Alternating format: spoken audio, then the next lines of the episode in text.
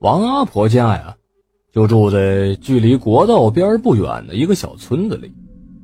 夏天的时候，她经常会在路边上卖冷饮、杂志之类的，可以赚点钱补贴家用。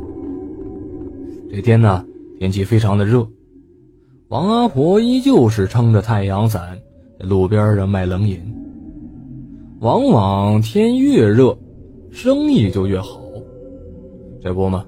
刚走了一波人，又有一辆大货车靠边停了下来。从车上下来一个年轻的小伙子，热的呀满头大汗的。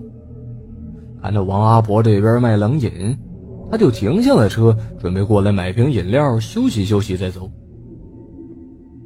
小伙子买了瓶饮料，坐在王阿婆的遮阳伞下，他一边喝一边抬头对王阿婆说：“大妈。”您说怪不怪啊？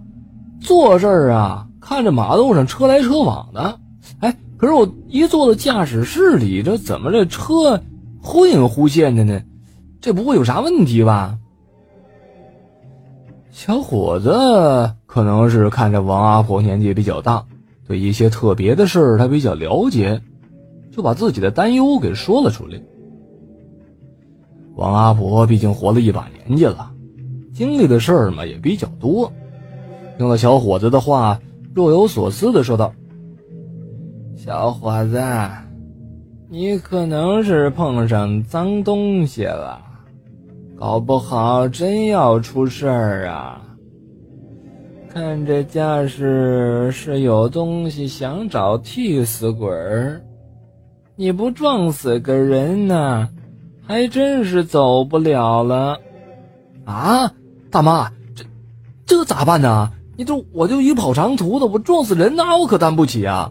嗯，丢了饭碗不说，那我也要赔人人命的呀！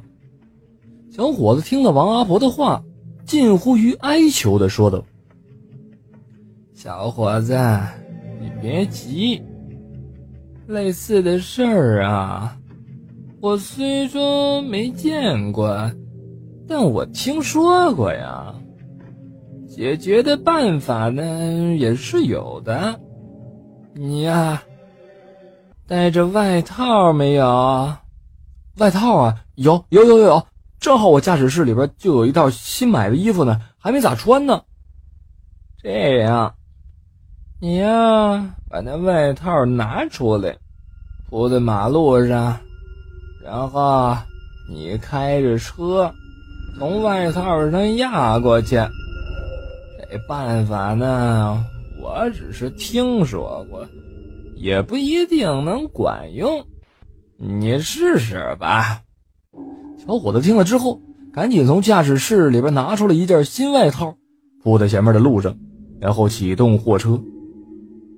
听着王阿婆指挥，加上自己的经验，他慢慢的把车向前开，压过了地上的外套。车轮刚压过外套。小伙子坐驾驶室里，感觉到顿时全身一轻，头脑瞬间就清醒了。马路上往来的车辆也是看得清清楚楚，再也不时隐时现、模模糊糊了。小伙子跳下车，跑到王阿婆冷饮摊，连声是感谢王阿婆，非要给王阿婆啊六百块钱。最后这王阿婆呢也没收钱，小伙子只好买了一箱饮料。算是照顾王阿婆的生意。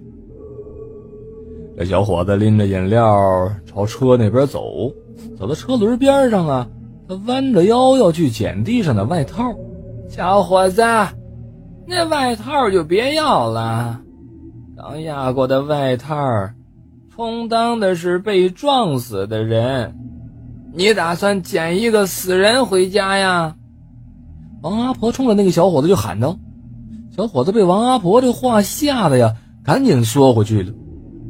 小伙子回头冲着王阿婆道了两声谢，然后招了招手，上车就走。